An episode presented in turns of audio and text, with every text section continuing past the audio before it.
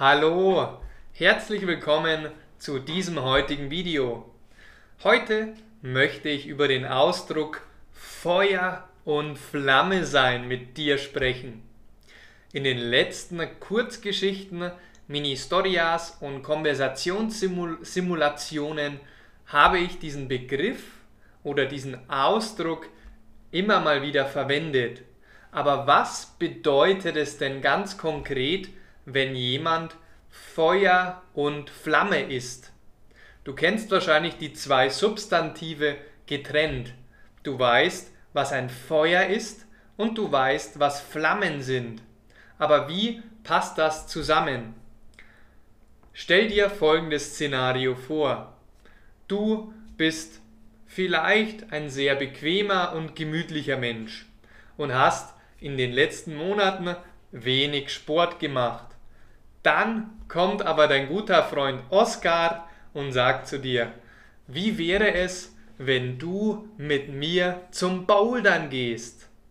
Dann sagst du am Anfang, was ist denn Bouldern? Was soll denn das für eine Disziplin sein? Naja, denkst du dir und gibst dem Ganzen eine Chance. Du gehst mit Oskar, mit deinem Freund zur ersten Trainingsstunde und nach der ersten Trainingsstunde bist du, und jetzt kommt es, Feuer und Flamme. Und dieser Ausdruck bedeutet, dass du vollkommen begeistert bist, enthusiastisch bist, du hast Leidenschaft und Motivation für eine Sache.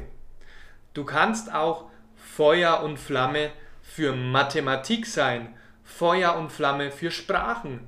Ich hoffe, du bist Feuer und Flamme für das Deutschlernen und um dein Deutsch zu verbessern.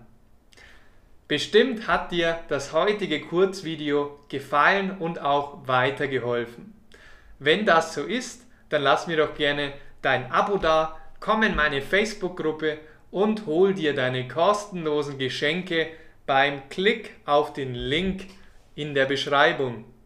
Ebenfalls freue ich mich natürlich immer, wenn du, wenn ihr mir bei Spotify bei iTunes, wo auch immer ihr unterwegs seid, einen Daumen nach oben gebt, sodass auch mehr Menschen diesen Kanal finden und mit mir Deutsch lernen können. Eine wunderschöne Restwoche, bis zum nächsten Video und das war's. Dein Maximilian. Ciao.